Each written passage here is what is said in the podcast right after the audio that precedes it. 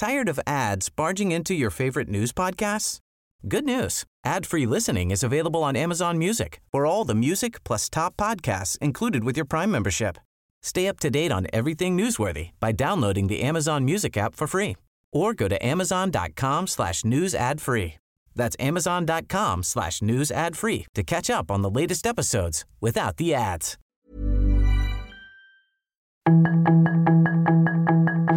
Tarde a tarde, lo que necesitas saber de forma ligera con un tono accesible. Solórzano, el referente informativo.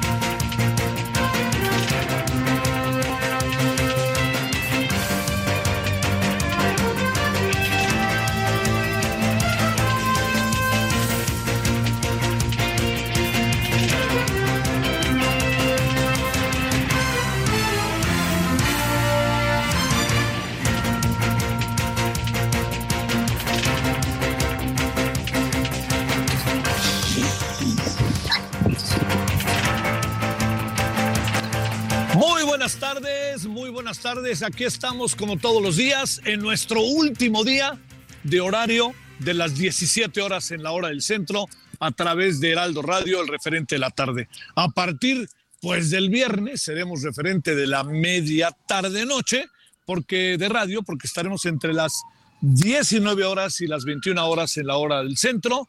Estaremos en Heraldo Radio y a las 21 horas nos ligaremos con Heraldo Televisión y estaremos en el referente de la noche. Bueno, gracias que nos, que nos acompañe en nombre de todos quienes hacen posible la emisión.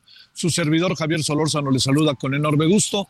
Eh, hoy le cuento, hoy estamos aquí desde la Cámara de Diputados eh, porque aquí hoy se inicia el periodo ordinario de sesiones. Es el último año de esta legislatura. El periodo se divide en dos partes, como usted lo sabe. Uno es de, de esta fecha en la que estamos, que es el día de hoy, primero de septiembre, hasta el 30 de noviembre, es el primer periodo del último año, y el segundo periodo es de febrero hasta el 30 de abril, para ser preciso, del Día del Niño. Bueno, oiga, gracias que nos acompaña, en verdad deseando que haya tenido un buen día. Estamos eh, aquí en la Cámara de Diputados, vamos a estar transmitiendo, estamos transmitiendo para el canal del Congreso, estamos en lo que corresponde pues a la el inicio del periodo con diputados y con senadores, que eso es este, muy importante en, entender que la Cámara se, hace una sola Cámara, ¿no? ¿Y por qué aquí? Pues la verdad que yo creo que en buena medida sabe por qué, porque estamos aquí precisamente en, en lo que corresponde a, a que es más grande, ¿no? Que es una Cámara, la Cámara de, de diputados es mucho más grande que la Cámara de Senadores y aquí caben todos. A ver, le cuento qué ha pasado hasta ahora. Primero, este, hay diversos asuntos para no perder de vista. Eh, ya se ha informado por parte del Frente Amplio que el próximo domingo a las 10 de la mañana, en el Ángel de la Independencia, ungirán, como decían las viejas crónicas, a Xochitl Galvez como candidata, defensora si quiere o como quiera, también Morena dice que son defensores de la 4T, etcétera, pero aquí lo único que le digo es que ella va a ser a partir del domingo la candidata y al hablar de que es candidata, por supuesto que hay toda una serie de mecanismos que cumplir y a lo mejor a partir de que ya es candidata por ahí del mes de noviembre, ahora sí todos nos ajustamos a la ley, ya que nos encargamos de adelantarnos en los tiempos unos y otros. No le demos vuelta. Diputados, Senado, eh, perdón, este Morena, eh, y sus aliados, el Frente Amplio con quienes lo conforman, ciudadanas, organizaciones sociales y también, no lo perdamos de vista, pues los partidos políticos. Bueno, una breve reflexión sobre esto y si quiere luego hablamos de lo que puede pasar acá en el Congreso. Eso que puede, que, que tenemos hoy aquí como un asunto eh, importante del Frente es que lo idóneo, y yo lo he, me he perdido repetirlo, perdón que me cite, es que lo idóneo hubiera sido que eh, hubiera elecciones el domingo. Eso hubiera cerrado un ciclo de enorme importancia para lo que estaba buscando el frente. Hemos conversado con mucha gente que ha estado metida en este asunto. Hemos platicado hoy con Santiago Krill, hemos platicado con diputados del PAN, con legisladores, con este, dirigentes políticos, hoy platicábamos hace rato con algunos de ellos, Y mire, el asunto es este, más allá de lo que el presidente con sarcasmo diga y mencione. El asunto es en concreto esto. Se puede, tenía sentido que se llevara a cabo un proceso de elección cuando una de las candidatas, son dos, pero una de las candidatas tomó la determinación de que no iría, que se bajaba, como se dice. O sea, por más que el presidente haga sarcasmo, viendo los números, no tenía eh, mucho sentido. ¿no? A ver, ¿por qué no tiene mucho sentido? Se lo, se lo cuento. No tenía sentido por una razón que seguramente usted y yo ya vamos viendo. Esa razón es que la diferencia que había entre la este, Xochitl Galvez y Beatriz Paredes en la encuesta ya era significativa y se presumía que la diferencia a la hora de la votación el próximo domingo iba a confirmarse y a ratificarse. Entonces, ¿qué es lo que sucedió? Que Beatriz Paredes, junto con el PRI, tomó la determinación de decir, mejor no sigamos, ¿no? El PRI, creo, y lo sigo pensando, lo único que hizo su presidente, por más que ahora lo quieran ponderar, fue confundir todo. Porque bien pudo haberse quedado callado respecto a esa tendencia que él conocía de que Beatriz Paredes estaba abajo en las encuestas. Lo que acabó sucediendo, y todos lo vamos viendo, es que, pues bueno, yo creo que quisieron darle otro sentido a la inminente derrota, pero de cualquier manera rompieron algunos acuerdos, con, sobre todo con quien estaba organizando el proceso, lo que llamaron el mini INE, otros llamaron sarcásticamente mini IFE pero cuando le digo que este, rompieron los acuerdos es porque Marco Baños, que estaba coordinando a este grupo que estaba organizando el proceso, me lo dijo, perdónme otra vez que me cite en primera persona, claramente en Heraldo Televisión, que el proceso iba a seguir y que ellos darían a conocer el resultado de la encuesta ya cercano el proceso, ya con el, el desarrollo del proceso electoral y que en ese proceso electoral a las 8 de la noche del día domingo darían los resultados. Entonces alguien ahí se adelantó, habrá que ver cómo quedaron, que esto es sumamente importante, habrá que ver cómo quedaron las cosas internamente, pero por lo pronto, pues esto ya tomó, un, tomó ya un camino, ¿no? Tomó ya el camino que ahora conocemos. ¿Qué es lo que está pasando del otro lado? Del otro lado, las cosas, yo creo que aunque no se alcance como a llevar a cabo un proceso de de, más como de más crítica, ¿no? Está muy soterrada la crítica respecto a esto. Yo creo que hay problemas reales con las corcholatas. Y los problemas, yo entiendo que fundamentalmente pareciera que los provoca este Marcelo Obrar. Y yo diría que Marcelo Obrar está en su derecho de decir lo que quiera, como quiera y a la hora que quiera. Y Marcelo Obrar tiene derecho a plantear las cosas si Marcelo Obrar ve que las cosas no están funcionando. Tan es así que no están funcionando, no le demos vuelta al asunto, que se alargó un día el proceso de la aplicación de las encuestas, porque abrió un relajo. Espéreme, tampoco hagamos aquí una especie de, hay un relajo y un gran drama. Pues, espéreme, se echó a andar el proceso, hay algo de inédito, pues pagaron muchas cosas este, en el camino. Pues ahora sí que el derecho de piso, si usted me permite, bueno, no, no sé si esa sea la mejor expresión, pero pagaron muchos problemas que le pasó igual al frente. Ahora, lo que pasa es que ahora sí que como me ves, te verás. El frente se dedicó hacer la primera parte y no le salieron bien las cosas. Y entonces Morena y su presidente dijeron, ya ven, no saben ni hacer eso. Bueno, pues lo mismo se les aplicó a ellos. No saben hacer eso. Pues no se trata de saber hacer o no. Hay muchas cosas que sobre la marcha traen nuevos derroteros. Y en esos nuevos derroteros, pues es ahí en donde pues, se paga el noviciado y órale, ¿no? Lo importante es la legalidad. Lo importante es que todo esté suficientemente claro. Lo importante es que la gente que participa y los que participan en dos niveles, los que participan para acceder a un, a un cargo, o en este caso al, candidato a la presidencia, este, candidata, se sientan satisfechos y sobre todo quienes están en el proceso de participar digan, oiganme, este, yo me quiero sentir satisfecho y yo quiero que a mí me cumplan la legalidad. Entonces, todos esos terrenos que le, que le, que le estoy contando, si algo tienen, me parece que sería sumamente importante considerar, es que la protesta de Marcelo Obrar es una protesta que tiene razón de ser. Entonces, tan es así le digo que un día más se aplicó la encuesta, pero no, no nos quedemos ahí. La gran cuestión que hay que ver ahora es que si eh, lo que Marcelo Ebrard ha denunciado de la Secretaría de Bienestar es cierto o no. Alfonso Durazo no va a decir mil cosas, pero ya sabe, ¿no? Alfonso Durazo estuvo con un presidente, con otro presidente, con otro presidente, con un candidato, eh, con candidatos, este, estuvo en la Secretaría de Seguridad y las cosas, acuérdese de aquel caso de Odilio, eh, allá en, este, en Culiacán, y es ahora gobernador de Sonora, y bueno, y ahora también dirige el proceso. Bueno, el personaje, ¿qué va a decir? Oiga, es que la Secretaría de Bienestar hay una denuncia. No, todo va bien. El presidente también, todo va bien. Tiene lógica que lo digan. La gran clave del asunto está en si están dispuestos a entrarle al tema cuando llegue el momento, el gran momento, en donde las protestas, las inconformidades y las denuncias se presenten ante las instancias que están organizando el proceso y eso es el miércoles que entra. Entonces, dicho de otra manera, todo indica, y lo vuelvo a repetir, que la señora Claudia Sheinbaum será la candidata. Pero en el camino están pasando cosas, y están pasando cosas que habrá que ver hasta dónde llegan.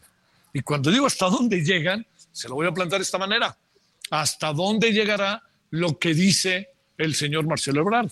Segundo, ¿hasta dónde llegará los hechos de violencia que se han suscitado en diferentes, este, eh, en diferentes entidades y sobre todo muy señaladamente lo último que hubo en eh, este, Aguascalientes?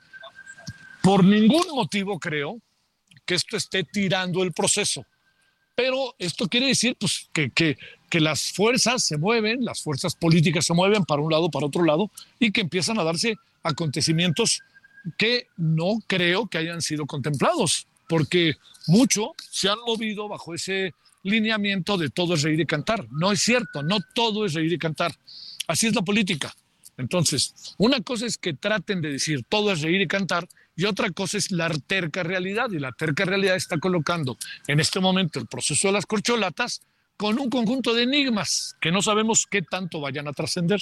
Sigo pensando que el presidente no participa, no se mete. Lo que pasa es que lleva cuatro años metiéndose y a lo mejor en esta parte final pues ya no hay necesidad de meterse tanto porque más bien tiene que haber quienes manejan las cosas para que puedan determinar. Pero no podemos pasar por alto que el presidente a lo largo de cuatro años, cinco años, nos ha venido diciendo es Claudia.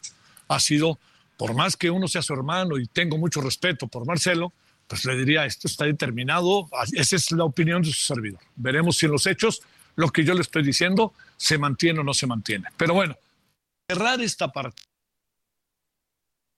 más importante, ¿por qué? Porque habrá que ver en el caso de Xochitl Galvez el domingo quiénes están en el templete y si hay más oradores de, además de Xochitl.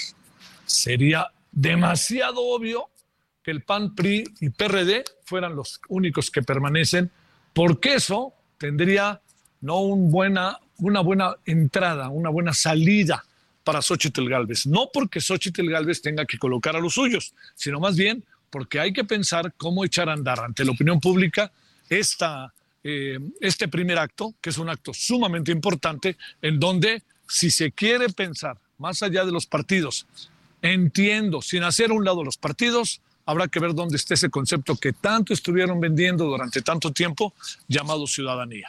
El domingo es un punto de partida, es un banderazo de salida y habrá que ver, así como se lo digo, cómo organizan el banderazo de salida. Es muy importante lo que ahí pueda haber. Ahora sí que, como diría el dicho, en la forma de agarrar el taco se conoce a la gente, en la forma de echarse a andar, veremos de qué tamaño son las cosas. Bueno, punto. Ahí está lo que pasa con, eh, este, con el frente y cerremos con las corcholatas. Veamos qué sucede de aquí al próximo miércoles, porque eh, no, no me gusta citar al señor Alito, pero habrá que ver si el próximo domingo, el próximo miércoles rectifico, eh, se sientan como se sentaron. No, no, no me gusta, le insisto, no me gusta citar a Lito, pero hizo un, un tuit que me llamó la atención, ¿no? Colocó a, Beatriz Paredes y a Xochitl Galvez y puso en el tuit a ver si así se sientan y se platican Marcelo Ebrard y Claudia Sheinbaum, ¿no? Un poco entiende el sarcasmo, ¿no? El sarcasmo es que se ven confrontados. Y Claudia ha venido haciendo lo que Claudia no se ha salido del librito. Yo creo que Claudia Sheinbaum, en el caso de que sea en el caso de que sea eh, al final este, candidata, ah, tendrá que empezar a, mover las piezas más allá de lo que eh, hasta ahora ha, hecho. Tendrá que tener un estilo personal de hacer las cosas. No puede eh, seguir tan en el librito este, entre como estrategia para ser candidata y estrategia quizá de gobierno, no puede seguir el librito de López Obrador. Las cosas han cambiado demasiado como para que siga siendo eh, a imagen y semejanza del presidente. Hay muchas cosas. No puede gobernar como gobernó el presidente, no puede gobernar con el tema de salud igual, no puede gobernar con el tema de la seguridad igual, no puede gobernar con el tema de la economía en algunas áreas igual. Eso, tiene que hacer algo que debe de ser sin duda diferente, porque eso sería incluso, más que, más que leerle la cartilla al presidente, pues sería hacer las cosas en el país diferentes, porque hay muchas cosas respecto a estos tres renglones, incluyendo la educación, este, que estos cuatro renglones en donde las cosas, usted y yo sabemos que no han avanzado mucho que digamos. Punto y aparte. Vámonos a donde estoy ahora, aquí en la Cámara de Diputados. ¿Qué, qué puede pasar a lo largo del siguiente periodo ordinario de sesiones? Mire, no, no, no trato uno ha tenido la oportunidad a lo largo de mucho tiempo, mucho tiempo, de poder este, eh, participar en el canal del Congreso. Uno ha tenido la oportunidad de ver muchos periodos, inicio de periodos, desarrollo de los periodos, extraordinario, uno ha tenido ordinario, extraordinario y las comisiones permanentes. No está, este periodo que viene no está tan fácil, no está tan fácil porque hay asuntos, le adelanto y creo que los alcanza a ver, que no está tan sencillo, nada sencillo, poder, este, yo le diría, destrabarlos. Por ejemplo, el tema de la Guardia Nacional para que se integre a la defensa, no hay manera, no hay manera porque es una decisión que pasa por un, un proceso que es muy importante que se llama mayoría calificada. Quiere decir que el 75% se debe tener el 75% para aprobarse y no lo tiene ni Morena ni sus aliados. Otro asunto que es muy, que está ahí, cómo se va a discutir con enorme dificultad, lo digo, pues el tema del el presupuesto. O sea, el presidente lanza un presupuesto que quiere reducir de manera considerable de nuevo todo lo que tiene que ver con los dineros del aparato de justicia. Le pide incluso el INE 4% más y el presidente ha dicho que eso por ahí no, entonces, ¿cómo se va a negociar todo eso? ¿Qué es lo que va, le diría yo, qué es lo que va a suceder? ¿Cómo se va a desarrollar? ¿Cómo se va a plantear el asunto en el próximo, en el próximo debate? Recuerde que es atribución directa de la Cámara de Diputados la discusión directamente del presupuesto. Entonces, eso es muy importante entender que aquí en Cámara de Diputados se va a tener que discutir pasa luego el Senado que la aprueba o no la aprueba, pero esa atribución, el de ingresos y egresos de la Cámara de Diputados. Ese es otro asunto que hay que ver. Otro asunto que hay que ver es que casi seguro el tema de la cannabis, se lo adelanto, de no ser que pase algo verdaderamente insospechado, le adelanto, eso no va a pasar. Eso se va a quedar donde está, porque, pues, este, una de las razones, y espero que entienda la metáfora, por la cual no quieren este, aprobar eh, todo lo que tiene que ver con la cannabis, eh, la legalización en todas sus dimensiones, pues este, se pinta de color verde, aquí dice, ¿no? ¿Qué quiero decir con color verde? Pues que el ejército fundamentalmente no está de acuerdo con esto. Así como se lo estoy contando. Hay pruebas evidentes, fehacientes de todo ello. Y junto con ello hay otros temas, ¿no? Hay otros temas que tienen que ver con la resolución de conflictos, este es un tema importantísimo. Es probable que se apruebe y que tenga consenso. Le planteo algo. Hay casos que llevan 10, 15 años en confrontación entre particulares, para mencionarle algo. Algo que le planteo es que llegó el día en que tiene que resolverse, ¿no? Bueno, entonces van a obligar a las partes a que se resuelvan este tipo de problemas. Y entonces se va, hay un consenso de que se pare, que se busque la manera, de que se fuerce la máquina al máximo para que pueda haber una resolución. Un, tema que vale la pena, hace poco nos contaba Olga Sánchez Cordero, me parece que es algo que es muy importante. Hay un, hay un problema con un negocio en nuestro país, un negocio en donde dos tres particulares pelean el negocio. ¿Sabe cuánto tiempo lleva esto? Aproximadamente 16 años. Bueno, con la nueva disposición sentaron a las partes les dieron una solución inmediata a través del aparato de justicia y el asunto se resolvió en ocho días. Esas son las cosas que es muy importante que se aprueben, es que, se paren ante los aparatos de justicia y los aparatos de justicia lo atiendan, lo vean y digan, señores, esto va por aquí, esto va por acá, esto va por acá, esto es la solución y que se plantee el asunto de cómo resolverlo. Entonces, en suma, todo esto que le cuento ya echa a andar eh, de manera muy clara lo que tiene que ver con lo que podemos esperar de aquí al mes de, de, al 30 de noviembre en la Cámara de Diputados y Senadores. Le digo algo más para que lo pongamos en la mesa. ¿Va a haber este nombramiento del INAI? No lo sé. Digamos que por más que la Cámara de Senadores esté obligada a tener ya el nombramiento, le adelanto que no se ve que lo vayan a hacer. No, ahí sigue habiendo híjole, una filosofía que me parece sinceramente muy menor por parte de Morena, particularmente de Félix Salgado Macedonio. Va a haber nombramiento cuando nosotros queramos porque por eso somos mayoría. No, pues así es, el voy derecho y no me quito, ¿no? Es como yo digo y si no les parece bien y si no también, por ahí no va, por ahí no va. Tienen que debatirse, discutirse, verse y el presidente tiene una distancia abierta con los organismos autónomos. Y a lo mejor la tiene pues porque son autónomos, ¿no? Y todo hay que juntarlo para la misma causa, pero son autónomos. Eso no lo perdamos de vista y eso siempre acaba molestando. La verdad, yo creo que es una historia muy desigual, pero en los últimos años es una historia de siempre de lo que corresponde a lo que piensa el inquilino del Palacio Nacional. Pues mire, esto es básicamente lo que hay. Eh, la Cámara de Diputados y Senadores ya está sesionando ahorita eh, Luisa María Alcalde ya trajo, la secretaria de Gobernación, el informe del presidente Andrés Manuel López Obrador, más a detalle, lo entregan todos estos páginas, este, a lo mejor ya deberían de entregarlo de otra manera para no estar en papel, pero bueno, este, también entiendo que es una formalidad.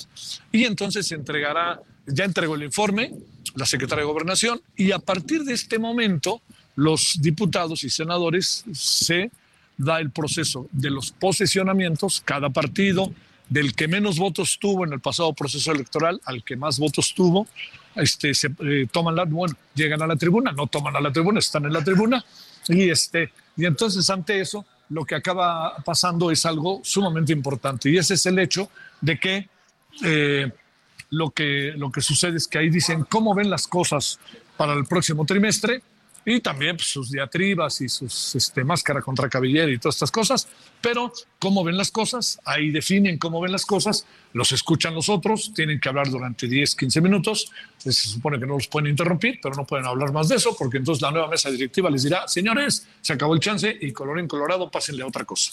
Bueno, todo esto que le cuento es lo que se va a vivir hoy y a partir del próximo martes ya tendremos entonces, ahora sí, el periodo ordinario echado a andar en cuanto a las sesiones. Pero en sentido estricto, el periodo ya está echado a andar.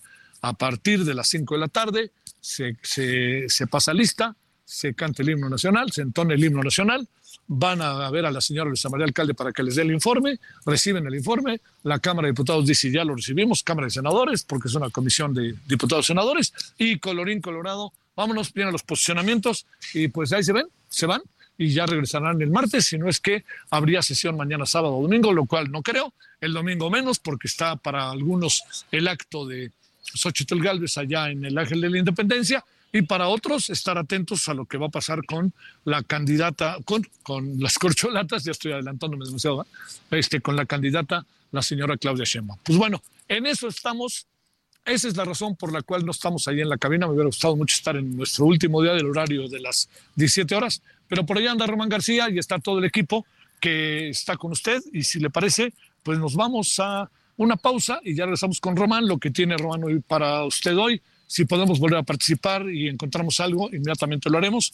Pero por lo pronto, pues este, gracias que nos acompaña y vámonos a una pausa allá al estudio en Avenida Insurgentes, Heraldo Radio, y estaremos de vuelta después de la misma. Bueno, buenas tardes, aquí andamos. Tarde, aquí todavía no llueve, pero el cielo está que se quiere asomar con todo y nubes. Bueno, vámonos a la pausa.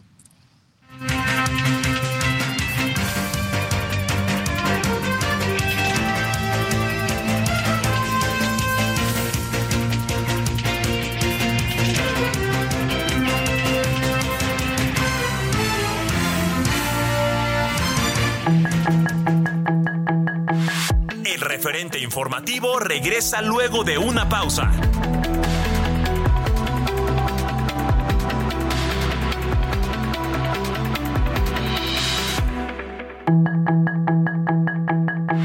Estamos de regreso con el referente informativo.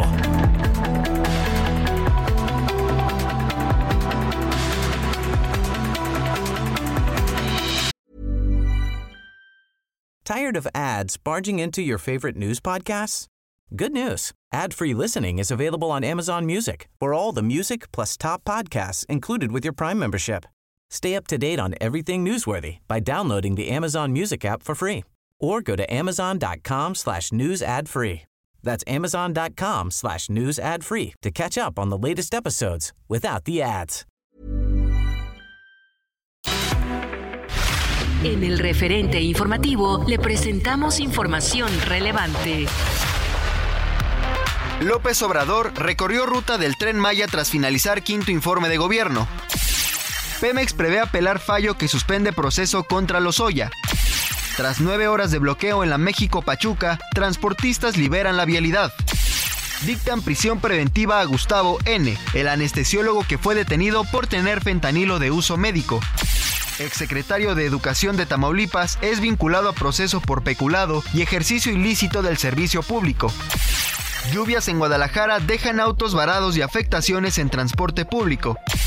Se suman 6.125 médicos al nuevo modelo del IMSS Bienestar. Moody's eleva estimado de crecimiento a 3.3% de México.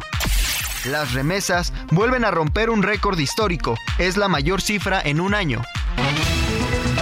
Sus comentarios y opiniones son muy importantes. Escribe a Javier Solórzano en el WhatsApp 5574 50 26.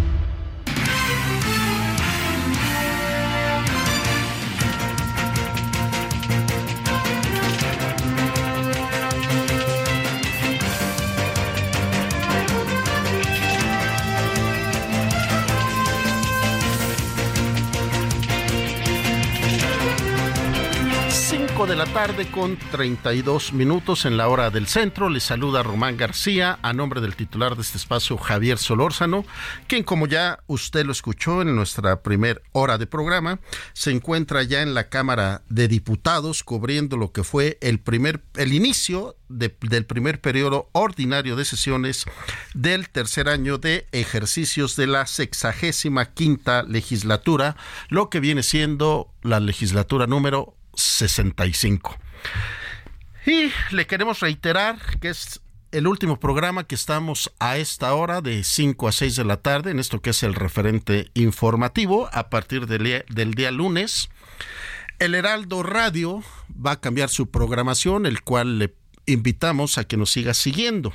De 5 a 6 de la tarde va a estar Romandía en el Heraldo con Sandra Romandía inmediatamente después, de 6 a 7 de la noche, estará el programa Con todo respeto, bajo la conducción de Paulina Griham, y después, de 7 a 9 de la noche, nos vamos a dos horas en este espacio del referente informativo con Javier Salórzano, de 7 a 9 de la noche, donde le pedimos atentamente nos siga siguiendo. 5 de la tarde con 33 minutos, nos vamos hasta Campeche. Allá se encuentra nuestro compañero Iván Saldaña, enviado especial a lo que fue el quinto informe de gobierno del presidente Andrés Manuel López Obrador. ¿Cómo estás, Iván? Buenas tardes. ¿Qué tal, Romano Auditorio? Muy buena tarde. Sí, eh, se presentó aquí el quinto informe de gobierno del presidente Andrés Manuel López Obrador por la mañana, a las 10 de la mañana, eh, poco minutos después de las 10 de la mañana inició y fue un discurso pues bastante largo, poco más de hora y media. El presidente López Obrador, entre los puntos que destacó, pues dijo que pues para él ya se cumplió su sueño de reducir la pobreza y la desigualdad en México eh, y pues señaló que eh, las políticas públicas de su gobierno lograron que salieran de la pobreza al menos 5 millones de personas y también de la desigualdad, dijo, se redujo entre los ingresos entre los hogares más ricos y los hogares más pobres se redujo eh, de 18 a 15 veces.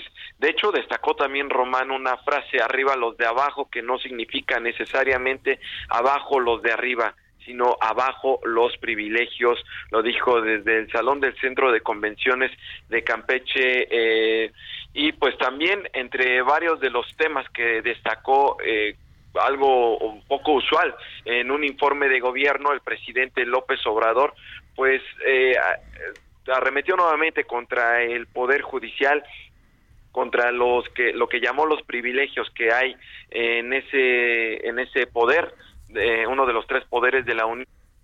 Al pues citar también la polémica sobre el tema de los libros de texto dijo el presidente López Obrador que pues esta este freno que metieron desde la Suprema Corte eh, a, a, la entrega de los libros de texto en Chihuahua y Coahuila pues es muestra de que se necesita reformar el poder judicial en referencia a que este proceso que aceptó el ministro Luis María Aguilar eh, y pues también destacó el presidente López Obrador que hoy eh, hizo un anuncio, hoy inició la producción de la refinación por fin en la refinería dos, de Dos Bocas Tabasco, 14 meses después de que pues inició su primera fase, de que el propio mandatario fue en julio del 2021 a inaugurar la refinería en su primera fase. Dice, a, final, a finales de año esperan que se refinen 290 mil barriles diarios de gasolina.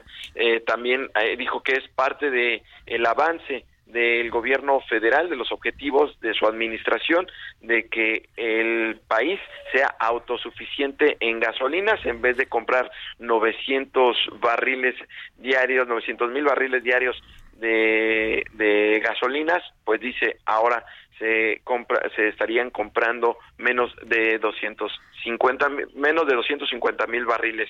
Eh, hizo un panorama de todas las acciones lo que ha llevado eh, a cabo en su gobierno, los indicadores los presumió económicos, dijo que México también es el tercer país en el mundo con menos desempleo, habló también de un crecimiento del Producto Interno Bruto de más del 3% a partir o después de la pandemia del COVID-19 y el aumento que va hasta el momento del 88% del salario mínimo en México. Parte de lo que se expresó aquí, Román, eh, fueron alrededor de 500 invitados, entre ellos los gobernadores, estuvieron también incluso de la oposición, como el de Jalisco, Enrique Alfaro, también de Yucatán, Mauricio Vila, Alfredo del Mazo, gobernador saliente del Estado de México, y Esteban Villegas, el gobernador, el nuevo gobernador de, de Durango también, empresarios y diplomáticos también extranjeros, entre ellos Ken Salazar, embajador de Estados Unidos en México. Iván, como bien nos lo dices, se alargó el, mensaje y el informe del presidente porque se tenía previsto menos tiempo y se fue casi a una hora más, una hora cuarenta y seis minutos aproximadamente entre su lectura que de manera cotidiana es pausada, pero además casi que cada frase que decía el presidente era aplaudido por todos los invitados que, como bien lo dices, eran más de 500, ¿no es así? Sí, efectivamente, un informe eh, comparado con el año pasado duró poco menos de una hora, el del año pasado este fue más largo y también hay que remarcar que es la primera vez, eh, cuando menos en los últimos sexenios, que pues el informe no se lleva en la Ciudad de México, o no lo rinde el presidente en la Ciudad de México, sino que lo rinde aquí en el sur del país. De hecho, destacó el presidente la importancia, la relevancia de llevarlo en Campeche, porque dice que, pues, además era eh, el sur uno de los eh, de, los sectores de lo, de las zonas geográficas del país más olvidadas y pues mientras que eran de los eh, estados Campeche que más han aportado a la economía del país mediante el crecimiento mediante la producción de petróleo. Entonces pues quiso marcar hoy el presidente esta relevancia y después de terminar este informe pues se fue para el tren Maya Román eh, a dar el primer recorrido eh, que es un recorrido de prueba y pues fue acompañado de gobernadores y también de los eh, empresarios. Pues ya nos quedaremos con esta frase, como bien lo dijo el presidente y como bien lo has reiterado, arriba los de abajo no significa necesariamente abajo los de arriba. Efectivamente, dice abajo los privilegios también el presidente López Obrador es lo que destaca y pues bueno, todos los indicadores que normalmente la mayoría son los que maneja el presidente López Obrador en sus conferencias matutinas, eh, todos los indicadores económicos, los indicadores también de basificación de maestros, habló cerca de casi un millón novecientos siete mil eh, maestros ya basificados en lo que va de sus y pues también en tema de seguridad la defensa férrea que hace al papel que están llevando a cabo las fuerzas armadas la secretaría de marina la sedena dice en ayudar a todo lo que las tareas que ha llevado el gobierno desde la construcción de obras de infraestructura hasta eh, la defensa eh, o la seguridad en tareas de seguridad públicas que no son propias también de las Fuerzas Armadas, pero dice es lo que eh, han ayudado la, el ejército y la marina al país. Y, rechaza, por supuesto, la militarización, también dice de México. y, y Iván, en, en, esta parte de los libros de texto hizo un agradecimiento especial a su señora esposa, ¿no? Eh, efectivamente, eh, sobre todo, incluso también en la colaboración que ha llevado a cabo en la recuperación del de, patrimonio, la recopilación del acervo histórico y además el agradecimiento que hace en esta parte de los libros de texto a los 30 de los 32 estados, porque ya repartieron los libros, eh, queda solamente pendiente Coahuila y Chihuahua, el presidente pues aprovecha esta, este mismo momento para eh, traer nuevamente la polémica, pero de manera más matizada, Román, porque no se lanzó fuerte o tan de manera tan directa como se ha lanzado en anteriores ocasiones contra la gobernadora de Chihuahua, contra el gobernador de Coahuila, Miguel Riquelme, por no eh, permitir la entrega de estos libros. Y dice pues ya en la mayoría se está entregando, pero quienes van a decidir son los padres de familia, lo que dice el presidente López Obrador. Iván, ¿y los medios fueron invitados a, a esta inauguración del primer tramo del tren?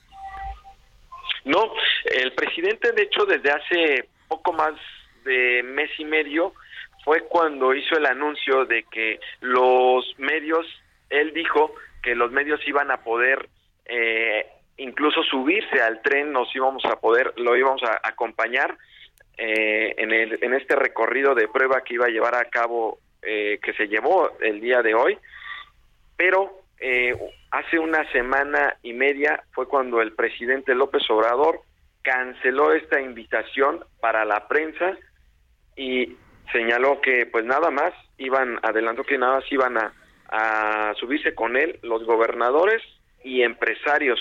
Lo que sucedió el día de hoy, pero sí lo destacas bien, eh, no eh, en primera instancia estaban invitados, dice el presidente, que porque es un periodo de pruebas el que está iniciando, va iba a correr a 60 kilómetros por hora eh, el tren Maya, no es su máxima velocidad, porque es un periodo de pruebas y por esa razón dice no se iba a invitar y además también para cuidar a las empresas que están llevando a cabo este proyecto que son desde la desde quienes construyeron los vagones que es la empresa Aston y pues también los que están construyendo pues las vías que entre ellas son por ejemplo eh, ICA eh, y pues algunas otras empresas que están participando en este proyecto.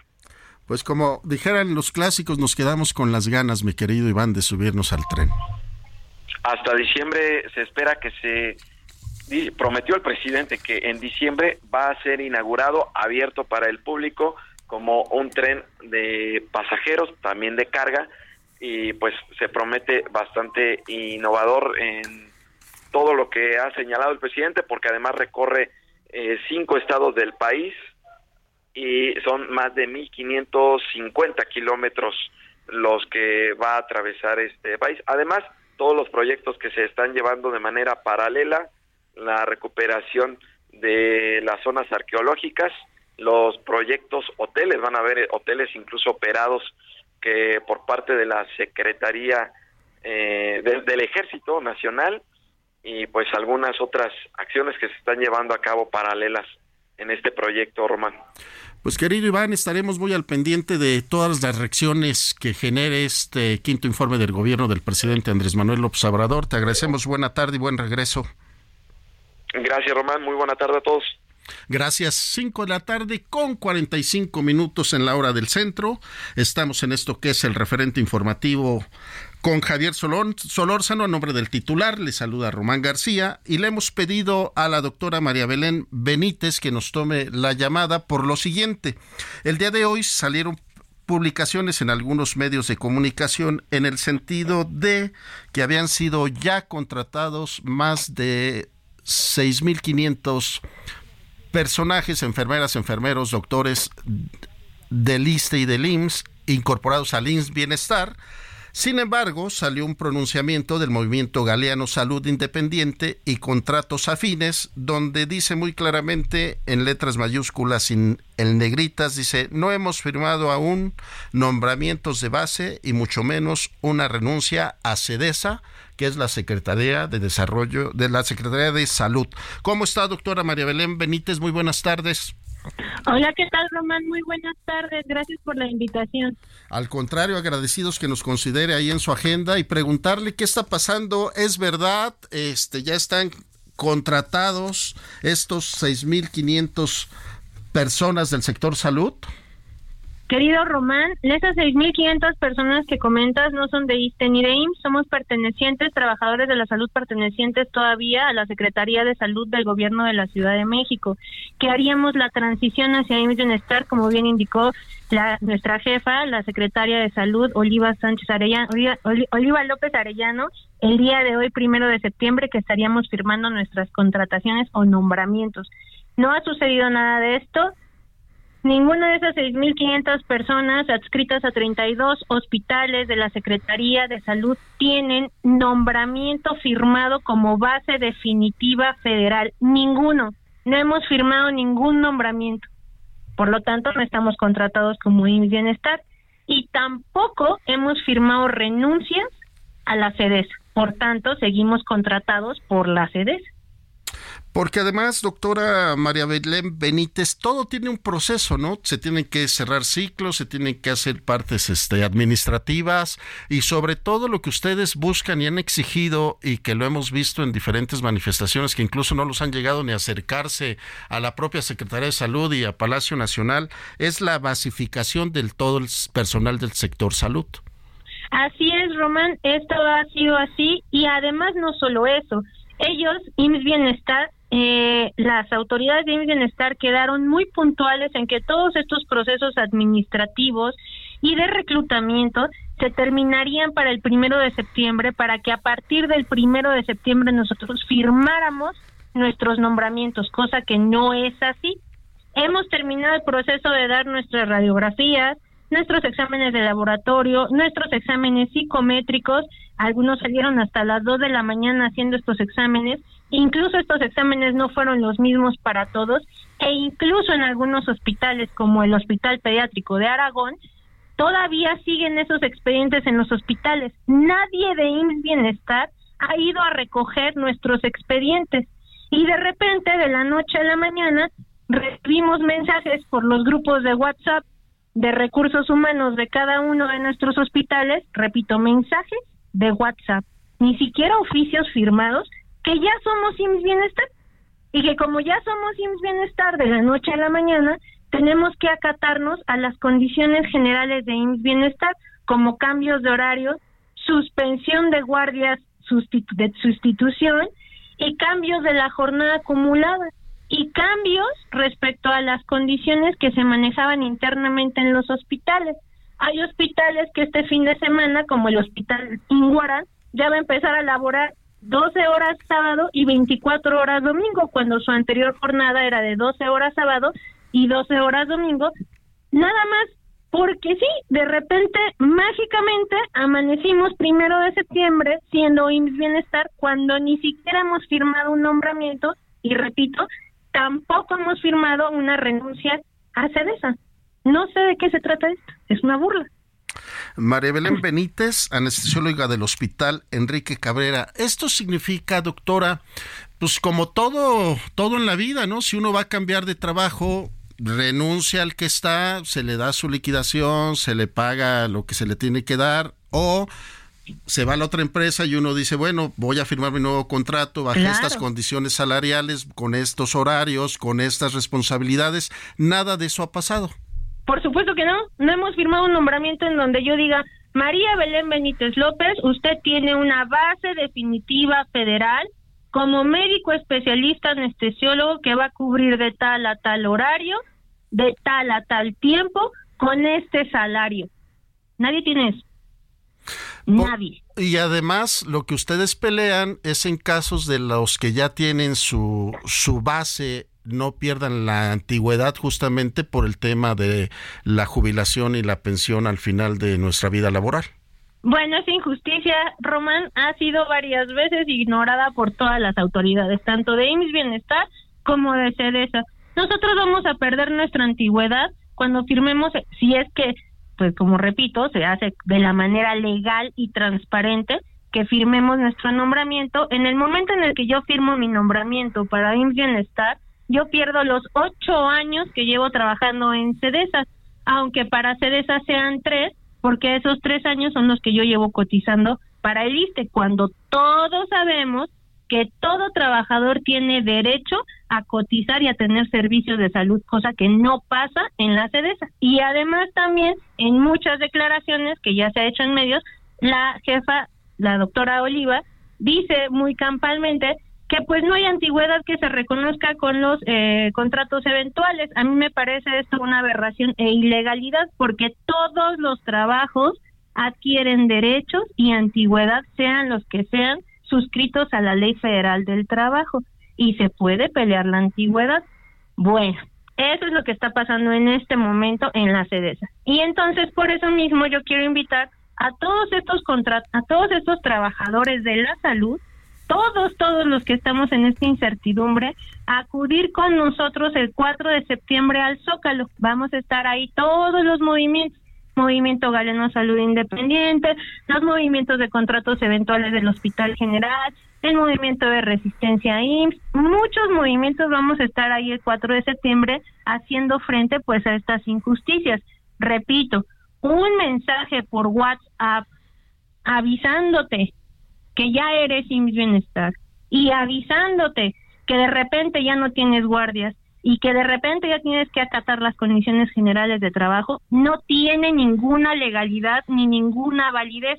Nosotros seguimos siendo trabajadores de CEDESA porque no hemos firmado ninguna renuncia y estamos acatados a las condiciones de CEDESA todavía.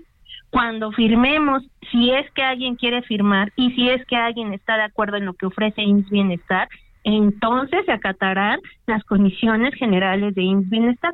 Antes no porque es ilegal. Totalmente de acuerdo, anestesióloga María Belén Benítez. Y doctora, ¿esto solamente está ocurriendo ahorita en la Ciudad de México? No, para nada. Estamos en contacto con compañeros de Nayarit y de Sonora. En Nayarit eh, se les han quitado los contratos eventuales. En Sonora nadie sabe qué onda con sus nombramientos porque tampoco han firmado nada. En Guerrero todavía no han firmado nombramientos a pesar de que también anunciaron que ya tienen sus basificaciones y es mentira. Entonces solamente queremos que las autoridades tanto de Bienestar como de CEDESA den pie a ser transparentes y sinceros con los medios y con la población. Repito, ningún trabajador ha firmado ninguna base y ningún trabajador ha renunciado a CEDESA. Ninguno. Entonces no pueden reclamar a medios que ya estamos basificados, porque no es cierto. Y si lo estamos, que por favor nos avisen por escrito para ir corriendo a firmar nuestros nombramientos, ¿no? Doctora Merbelén, entonces el llamado a todo el sector salud es reunirse el próximo lunes 4. Exactamente. ¿A qué hora, doctora? Nos estaremos viendo a las 7 de la mañana, Román. 7 de la mañana en la explanada del Zócalo. Así es. Pues vamos a estarle dando mucho seguimiento a este tema, doctora María Belén Benítez, anestesióloga del Hospital Enrique Cabrera, y le agradecemos mucho que nos haya tomado la llamada. Muchísimas gracias, Román. Ten un excelente día. Hasta luego. Gracias, doctora. Un abrazo. Cinco de la tarde con casi 55 minutos. Ya nos vamos. Se nos acabó el tiempo en esto que es el referente informativo. Le reiteramos a partir de día lunes nuestra nueva programación.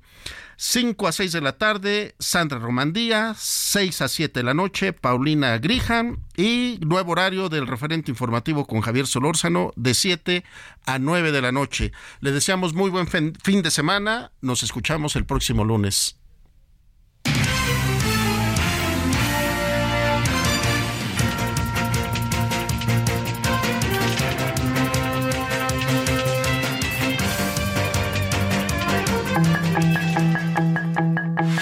Hasta aquí Solórzano, el referente informativo.